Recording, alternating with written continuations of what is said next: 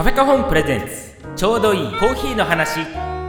この番組は最高の日常コーヒーで生活に潤いを。カフェカホンの提供でお送りします。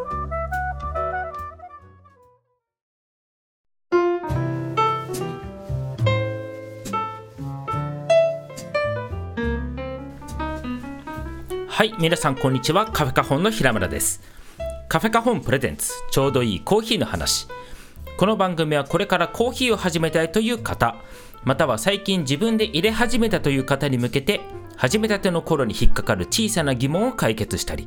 コーヒーに対するおすすめの考え方についてお話ししています。ぜひコーヒーを長く楽しむためのヒントを見つけていってください。というわけで第12回ですかね。始めていきたいと思います。よろしくお願いします。えー、っと、そうですね。まあなんかバタバタ相変わらずしておりますが、えー、毎年ですね、あのー、まあ大体10月からですかね。10月11、12、まあ時として年明け1月ぐらいまでがですね、カフェカホンにとってはですね、仕入れのピークシーズンということになってくるんですね。まあ、仕入れといってももちろんあの生豆のことなんですけど、まあ、大体コーヒーっていうのは1年に一度基本的には収穫されてでその収穫されたコーヒーを翌年収穫されるまで1年間使うっていうスタイルの、まあ、周期になるんですけどで日本にそのいわゆる新豆まあ、新米じゃないですね。新豆。あの、まあ、業界ではニュークロップっていう言い方をしますが、まあ、そのニュークロップが日本に届くのが、まあ、大体夏の終わりから、まあ、秋ぐらいっていうのが多いんですね。で、これはあの産地によりますよ。えー、その夏の終わり頃、そのぐらいの頃に入ってくるのは、まあ、例えば中南米、まあ、中米なんか特にそうですね。まあ、それと、えー、アフリカのまあ、ケニア、エチオピアなんかもそのあたり。ケニアはね、ちょっとだけ早いですけどね。まあでもそれぐらいの時期に入ってくるっていうのが、まあ多いですよね。で、それがまあ10月ぐらいまでわさわさーっと一気に入ってきて、で、同じアフリカでも例えばルワンダとかね、ブルンジとか、あの辺のコーヒーはなんか年末年始ぐらいに入ってくるようなイメージが僕は強いですね。うちの取引をしている商社さんはそういう流れが多いですね。あとはコロンビアなんかはなんかよくわからなくてあのコロンビアってすごい特殊な産地で国の中で雨が降るタイミングが違うらしいんですよ地域によって。でまあああいう熱帯の気候っていうのは雨季と寒気がはっきり分かれている熱帯の気候ですけど、まあ、そういうところでないとコーヒーっていうのは育たないんですよね。で、まあ、雨季が来て次寒気が来たらまあ、収穫期に入るっていうのがまあ通例なんですけど、まあ、その大体の国はその雨季が来て寒気が来てっていうタイミングがもちろん国の中で大体一緒なんですけどコロンビアはなんか地域によって違うらしくて、まあ、そのタイミングが違うということはもちろん収穫期がずれてくると、まあ、だからコロンビアのコーヒーはなんかいつ入ってくるかいまいちよくわからないみたいな 時があるんですけど基本的にはまあ大体夏の同じ時期に入ってきたりとかあとたまに2月3月ぐらいに入ってくることがあってまあそれが多分その収穫期がずれているっていう影響なんでしょうね。まあちょっと今話それちゃいましたけど、えっとまあ何が言いたかったかというと、あのこのニュークロップが来て、まあこの何ヶ月か、3ヶ月4ヶ月の間っていうのは、まあ仕入れがピークなんですよ。でまあそうすると、まあうちも狭いお店なので、まあ一気にちょっと注文するわけにはいかないんですよね、スペースの問題で。でまあこの前も11月分をバッと頼んだんですけどでコーヒー豆っていうのは、まあ、麻袋であったりとかあとあのバキュームパックで来る時なんかは段ボールで来たりするんですけどまあ30キロとかねが今多いですかね。30キロが多いかな。で麻袋の場合はあの各国でその標準のサイズが違うんですけどでも大体60キロから70キロっていう国が多いんですね。もともとは。だけど最近のそのスペシャルティーコーヒーのあの流れだとそれが30キロ半分にしてくれたりとか、まあ、70の半分で35キロだったりとかまあ30キロの段ボールできたりとかっていうことが多いんですけどまあそれでもね7つ8つ頼むとねかなりのね肉体労働なんですよこれがでまあちょっとした筋トレじゃないですけどまあなりますね。でまあとりあえず届いた時はとりあえず下ろしてもらうしかないんでちょっとじゃあその辺置いといてくださいってなるんですけど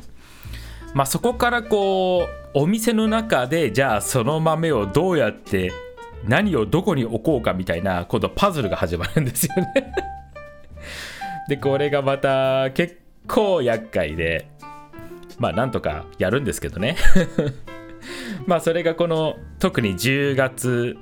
11月12月はもうほぼ確定で毎月起きますね。でまあ年によっては1月までその月1肉体労働みたいな 月1パズルみたいな生豆パズルみたいなのが始まるんですけど。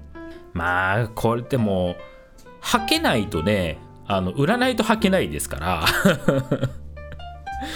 でその仕入れた分が1ヶ月で出るわけじゃないですからね。これをまあ長々とそうですね。30キロだとね何ヶ月かとかかけてあのなくすわけですけどまあ、一気に頼むものとかもあってでそれは例えば農園から直接買い付けてる豆とか、まあ、そういうものはあのある程度倉庫に置いておけないのでこっちであの買い取らないといけないんですけどそれどこ置くの？みたいな話に。もう本当お店の中パズル状態ですよ。この時期はね。まあそんなことがありつつで、まあ、あのコーヒーの自家焙煎屋さんもあの意外と肉体労働ありますよっていうね。そんな話なんですけどね。その肉体労働が一番厳しい時期になるのでなんか涼しくなったなっていうね 感じが毎年するんですよねこの時に。まあこれからもねあのどんどんどんどん豆入ってきますので。あのそうですね。なのでラインナップもちょうどすごい切り替わる時期ですしいろいろとまた選べるコーヒー豆が増えるこれから増えていくっていう感じに、ね、なりますのでまだちょっと飲んだことないなみたいなねコーヒーがあったらぜひ飲んでみてもらいたいなと思いますね。はい。では今日の本編に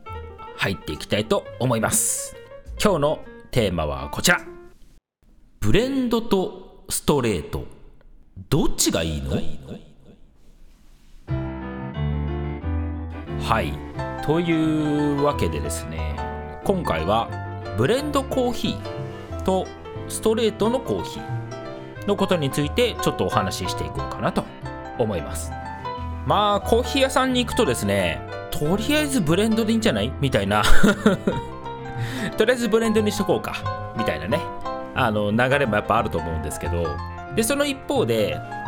まあストレートのそのブレンドされていないストレートのコーヒーを飲む人はやっぱ2だよねみたいなね。2な飲み方するよねみたいな。あの言われ方をすることもまあ未だにあるかなと。まあ思うんですけど、まあ、その辺についてね今回はちょっとお話ししていこうかなと思うんです。でまずそもそもブレンドコーヒーって何なの？っていうことを考えてみましょう。ブレンドコーヒー。何なのかと言われたらブレンドされてるコーヒーですよね。ブレンドコーヒーですからね。じゃあ何がブレンドされてるんだって話になった時にまあもちろんコーヒー豆がブレンドされてるんですけどこれ意外とあそうだよね。冷静に考えたらそうだよねってあんま気づかなくないですか？なんか一つの一つのコーヒーの銘柄みたいな感じに捉えてません？これね僕も結構そうだった。あのあそっか冷静に考えたらブレンドって混ぜてるんだなみたいな風に気づいたのがいつだったんだろう？僕大学の頃からまあ自分でコーヒー入れてますけど結構ね20代の終わりの方ぐらいはね あんま考えたことなかったんですよね。であそっかブレンドってブレンドしてるからブレンドなんだっていう風にね 思ったことがあるのであのこれ知らなかった方って何でも恥ずかしいことじゃないんですけどでもブレンドは、まあ、要は混ぜてるコーヒーなわけです。じゃあなんで混ぜんのわざわざっていうことを考えていくとそのブレンドがいいのかストレートがいいのかっていうのがだんだん分かってくるんじゃないかなと思うんですね。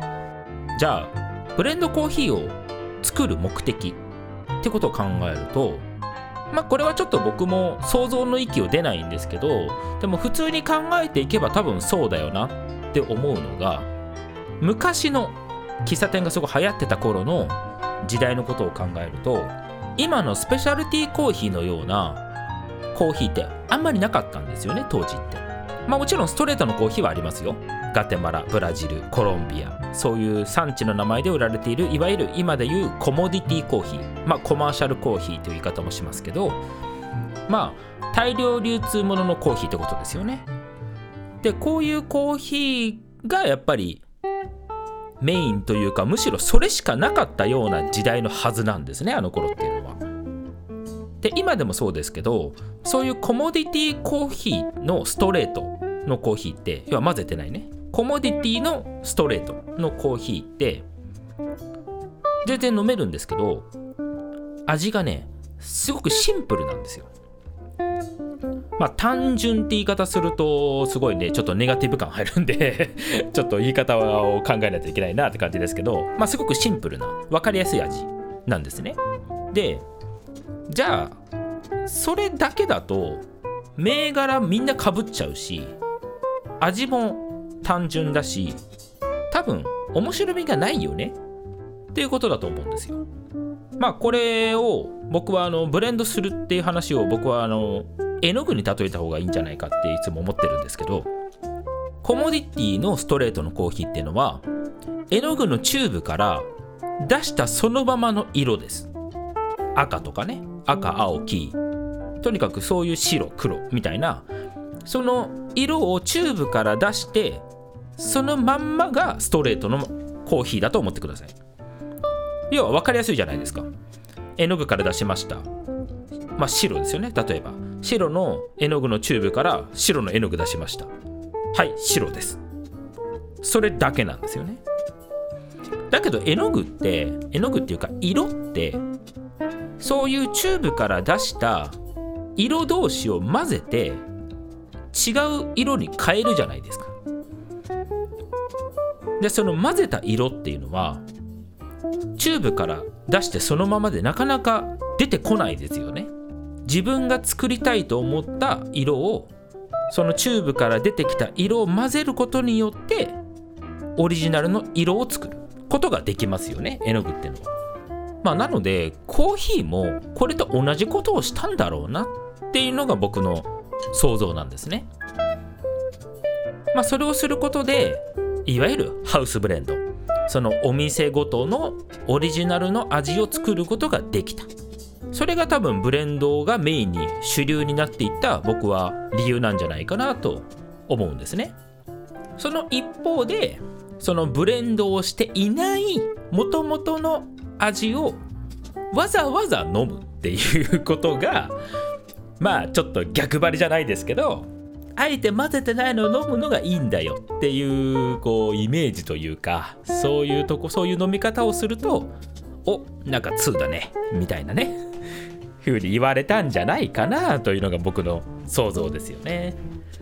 まあもともとだからブレンドコーヒーが多かったっていうのは僕はそういう理由なんだと思っています。じゃあ今どうなんだ？今そのスペシャルティーコーヒーっていうカテゴリーができたところからまあ別の言葉でシングルオリジンっていう言葉もよく聞くと思うっていうのは、えっと、コーヒーをある程度飲んでる人からすれば聞いてるかもしれませんけど あるんですよ。そのスペシャルティーコーヒーっていうカテゴリーこれはさっきから言っているそのコモディティコーヒーっていう大量流通もののコーヒーの中からさらにこう現地の方ですごいいいものだけを寄せ集めて美味しいものだけ分けましたよっていう、まあ、質の高いカテゴリーのコーヒーのことをスペシャルティーコーヒーっていうんですね。でこのスペシャルティーコーヒーっていうのは基本的にストレートで飲むっていうのがほぼイコールに基本になってるんですけどまあその一方でまあもちろんブレンドコーヒーもあるのででそのスペシャルティーコーヒーというものの中でやっぱりブレンドストレートっていうのがあるんですよね。でそのストレートのコーヒーのことを別の言葉でシングルオリジンっていうなんて言葉がまあ聞こえてきたりします。なのでなんかいろんな言葉出てきますけどあの同じことを言ってるものが結構あるので まあコーヒーそういうのも結構あるのであのまあそこはちゃんとしっかり頭の中整理しながらねあの読み進めたりとか聞いていったりとかした方がいいかなと思うんですけどまあシングルオリジンってのがあるわけです。じゃあスペシャルティーコーヒーがブレンドしない理由っていうのは何かっていうとこれさっきのブレンドをした方がオリジナリティがあって複雑な味が作れるよねっていうことを考えると分かってくるというかそのシングルオリジンの時点でスペシャルティコーヒーの時点でもうかつてのブレンドコーヒーぐらいの味の満足度というかもういろんな香りだったりとか風味だったりとかすごくいろんな複雑なもう要素を持ってるのがスペシャルティコーヒーなんですね。なのでスペシャルティコーヒーっていうのは絵の具のチューブから出した時点ですでに複雑な色してるんです。だったらそれでよかったらもうブレンドする必要なくないですか？っていうことなんですよね。要するに。まあ結局は1杯のコーヒーになった時に満足度が高ければいいので昔のコーヒー豆はそれをストレートだとちょっと満足度が物足りなかった。だから混ぜることブレンドすることで味を複雑化して満足度を高めていた。っていう目的が合っているんだとすればスペシャルティーコーヒーはストレートの豆でも全然それが満足度が満たされるので何も混ぜる必要ないですよね。じゃあそれはそのまま楽しみましょうよ。っていう流れが僕はあるんだと思ってるんですね。まあこれがスペシャルティーコーヒーがその単一農園でそのまま売られていることが主流になっている一つの理由かな。っていうふうに思っています。じゃあじゃあじゃあじゃあじゃあさらに言うけどスペシャルティーコーヒーのお店でも例えばうちのお店でもブレンドコーヒー出してますよね。あれはいいんですか？あれはどうなんですか？って話になりますけどまあここからはですね、まあ、正直お店ごとの考え方とかそういうところに寄ってきちゃうのかなっていう部分もあります。じゃあ一つの例としてうちがじゃあブレンドコーヒーを一応作って出しているっていう理由は何かっていうとまあ言ってしまえば若干商売的なところがあってうーんまあ商売的なところというかまあやっぱりうちのお店のコンセプトというか目的としてはその普段ご自宅で飲まれている方がより一層気軽に楽しめるようにっていうコーヒー豆を販売するっていうところなので、まあ、特にその普段コーヒーにすごい知識があったりとかそういう部分が強い人でない方でも楽しめるようにっていう部分があるのでその方々の立場に立った時にブレンドがあった方がやっぱ選びやすいんですよね。どう考えても。やっぱり最初に言ったように最初に来たお店にはまずはブレンドでまずはここのブレンド飲みましょう。っていうパターンがやっぱり今でも根強いのでまあとっつきやすさみたいなところはありますよね。これで例えばじゃあうちのお店に来てブレンドがなくて全部ストレートの豆シングルオリジンの豆しか並んでなかったら毎回毎回解説が必要になってしまう。まあいいんですよ。解説するのはいいんですけどでも毎回毎回解説が必要になってしまってまあ要は敷居の高さを感じちゃいますよね。まあちょっとそういう風にはしたくなかったので一応まあ入り口としてのブレンドってのを置いているっていうのがまず一つですね。であとは他のお店なんかだとそのブレンドに力を入れているところもありましてね。で、まあ、やっぱそういうところはシングルオリジンだけじゃなくてそのブレンドならではの味っていうのを表現したいと思ってるお店もあればもう本当に焙煎度合いの浅い方から深い方までもう順番にまあどことは言いませんけど どことは言いませんけど例えばま何種類もブレンドを常に置いていてでもう常に同じブレンドを飲みますっていう方もやっぱいらっしゃるんですよね。でそういう方にとってはそういうお店の方がありがたいわけで、まあ、やっぱり需要に合わせてるっていうところはあるかなとは思いますけどね。なのでお客様が買いやすいようにっていう目的がまず一つと、まあ、場合によってはやっぱりオリジナリティのある味を作りたいからブレンドを作ってますっていう目的があるかなと。いうふうには思うんですよね。だから、ね、お店的にはやっぱりブレンドがあった方が日本の場合はいいかなと。思うんですけどやっぱ最近はそのスペシャルティのコーヒーの業界の中でも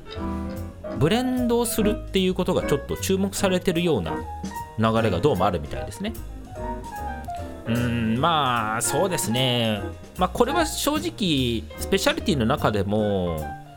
もやることなくなってきたんじゃんっていう 読みも正直働いてしまうんですが、まあ、あとはブレンドするぐらいしかやることないでしょうっていう、まあ、ちょっとうがった見方もありますけどね。まあでもやっぱり悪くはないというか別に味を作るって意味ではブレンドも全然いいよなとは思いますよね。ただ一つその同じブレンドをするって言ってもこれブレンドする側の話なんですけどコモディティコーヒーのブレンドとスペシャルティコーヒーのブレンドってやっぱ全然違うんですよね。で何が違うかっていうともうこれは想像してみてください。もうさっきからあの絵の具絵の具の話を何回も例えで出してますけどコモディティのコーヒーはもう白黒赤黄色青みたいなのをチューブから出してその色同士を混ぜればその色になるっていうすごく想像しやすいブレンドなんですけどスペシャルティーコーヒーは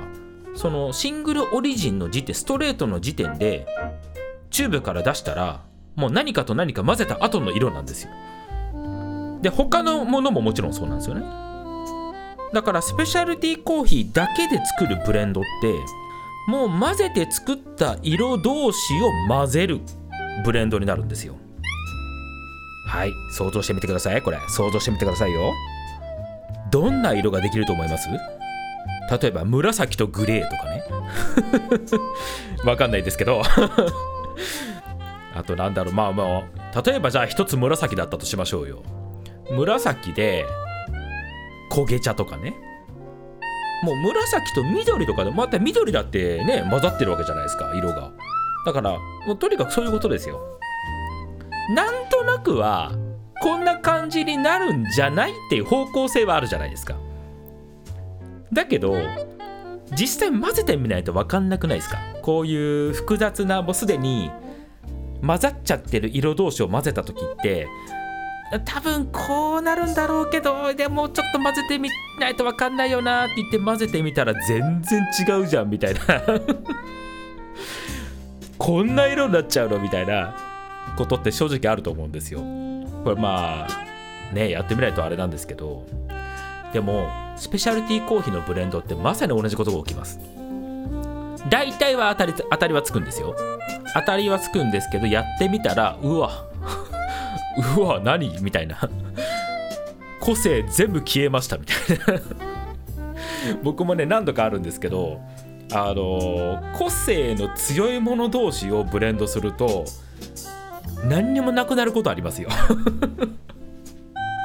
もうただすっきりしただけのコーヒーができたりしますよね。でも逆もあるんですよ。もう相乗効果やべえみたいなコーヒーができたりもするのであのそこがやっぱりコモディティとスペシャリティのブレンドの違うところであのコモディティのコーヒーのブレンドはやっぱりこう大体こうなるんじゃない？ああなりましたなんですよ。ああそうなるよねっていう。要は出したあと混ぜたコーヒー同士があんまり喧嘩しないんですよね。だけどスペシャルティのコーヒーのブレンドはねわけわかんないですもう。もう出たとこ勝負っていうかやってみないとわかんないっていう。であとブレンドですから割合ですね。その例えば3種類のコーヒーを入れるとしたら1対1対 130%30%30% 仮にねこれは90%しかならないですけどまあ3割3割3割みたいな3分の13分の13分の1っていう風に混ぜた場合と、えー、40%40%20% とかで混ぜた場合ともう全然味違うんですよ。それでも全然違っちゃいますしもうそれがだからえっ、ー、と豆同士1対1っていうのもできちゃいますからもうだから混ぜる豆の量をえー、まあもちろん種類。で種類が何種類か割合。もうその辺が全部何でもできちゃうんですよね。まあこの可能性がはっきり言って無限大になっちゃうんですけどまあこれをめんどくせえって思うか楽しむ山積みじゃんみたいに思うかでそのジャンルに適性があるかどうかが分かるっていう。僕は正直ブレンドそんなに凍る気は今のところないんですよね。まあその辺がお店によって変わってきていいんじゃないかなと僕は思いますけどね。まあこれがまあざーっと喋っていくとまあブレンドコーヒーの話なのかなと思うのでまあここまで喋った上でじゃあブレンドコーヒーの方がいいのかストレートのコーヒーの方がいいのかっていう話になるともうこれはどっちでもいいんですよね。まして自分が豆を買って自分で入れて自分で飲むわけじゃないですか。要は自分で楽しむコーヒーなのであればブレンド選ぼうかストレート選ぼうか自分が良ければいいんですよ。であとどちらの方が優れてるとかどちらの方が通好みだとかないです。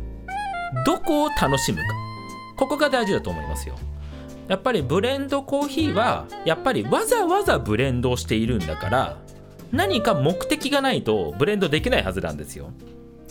まあ適当にやっていけばいいよって話もなきにしもあらずなんでしょうけどでもそれはストレートで出すには何か物足りないからブレンドにするとか何か理由があるはずなんですよね。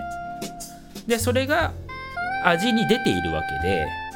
なのでブレンドコーヒーをわざわざ買う時はやっぱりそこのお店のうーんまあ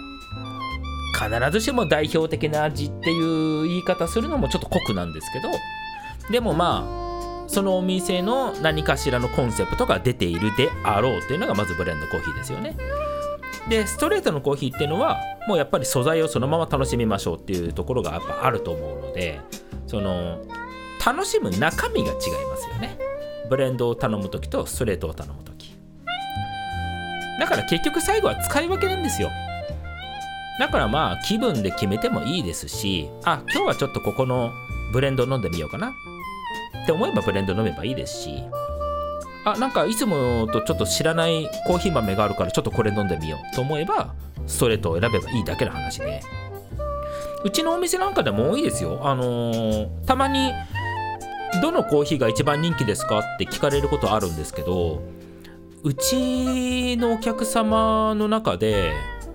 一番多い買い方はその人が飲んだことのないコーヒーを見かけたらそれを選ぶって人なんですよ。だから結構バラバラというかあもちろんブレンドであったりとかストレートの中でもこれしか買わないみたいなその銘柄を変えない固定の方もいらっしゃいますよ。いらっしゃいますけどでも意外と少なくて一番多いのは本当店頭に並んその日並んでいるものの中から自分があんまり最近飲んでないなというかおそらく豆をバーっと眺めている時に記憶をたどってると思うんですよ。あれこれ飲んだことあったっけなとかえっとこれ買ったことあったっけなみたいなのを思い出して記憶にないものがあったらじゃあそれくださいっていう人が多分多いんですうちは。でこれってスペシャルティあるあるで結構これ僕自身もそうだったんですけど昔スペシャルティを買うようになる前コモディティのコーヒーを買っていた頃は僕も34種類ぐらいストレートのコーヒー買ってきて自分でブレンドして飲んでたんですよ。でその頃は何ていうかそのブレンドすることが楽しかったのもあるんですけどね。だけどスペシャルティーコーヒーを飲むようにメインで飲むようになってからはブレンドほとんど飲まなくなってでなんでかっていうと混ざる前のやっぱりそのコーヒーの味を知りたいって思うようになったからなんですよ。でブレンドコーヒーは混ざっちゃってるからその混ざ混ぜているコーヒー豆のそれぞれの味ってもう分かりづらくなってるじゃないですか。だからスペシャルティ飲むようになってからはブレンドコーヒー飲むとなんかせっかくコーヒー飲むのに一回損したなみたいな気持ちに正直なってたんですよね。だからこれがなかなか面白いもんだなとは思うんですけどまあ、なのでやっぱり飲むものやっぱ目的によってブレンドなのかストレートなのかっていうのを選ぶ方法が変わるというか、まあ、それでいいと思うんですけどね。まあなので最終的には自分がいいなと思った方自分がその時の気分でいいんですけどね。あのいいなと思った方を飲むというのが一番いいんじゃないかなと思いますね。まあ、最後にただまあ一つだけ。あのもしストレートの方が必ずいいですよっていうふうに言えることがあるとすればやっぱコーヒーそのものを勉強するというか味を知りたいとかそういうことをするので目的とするのであれば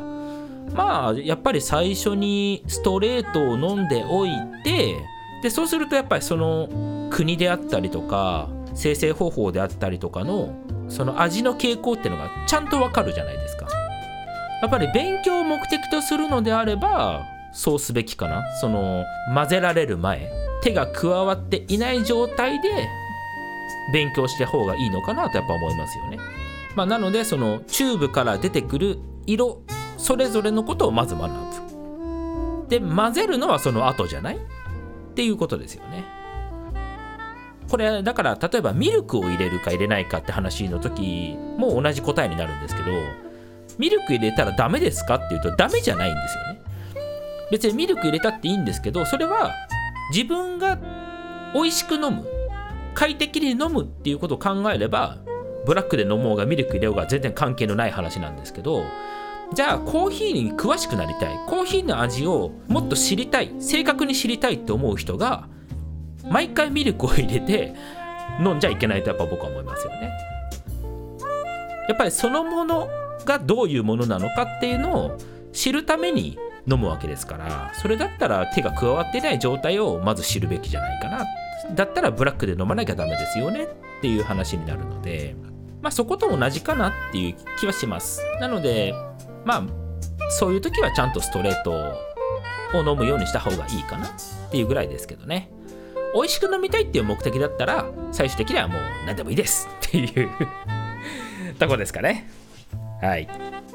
というわけで、えー、まあ今日はこんなところです、えー、この番組ではご質問ご感想をメールで募集しております。メールアドレスはラジオアットマークカフェカホン .jp ラジオアットマークカフェカホン .jp です。それとですね、えっと、Spotify でこのポッドキャストを聞いている方は、え前回からそのエピソードごとのところなのかな？に、えっと、質問を置いています。で、まあそこに要は返信ができる、あのコメントを書いておけるようになっているんですけど、まあ、そちらの方にあのご感想やご質問を書いていただいてもこちらで見ることができるのであのメールじゃなくてもそちらからでも大丈夫ですのでもしよかったら書いてみてください。よろしくお願いします。はいそれでは今日はこの辺で終わりにしたいと思います。それでは皆さん良きコーヒーライフをお楽しみください。それではまた次回。カフェカホンプレゼンツちょうどいいコーヒーの話。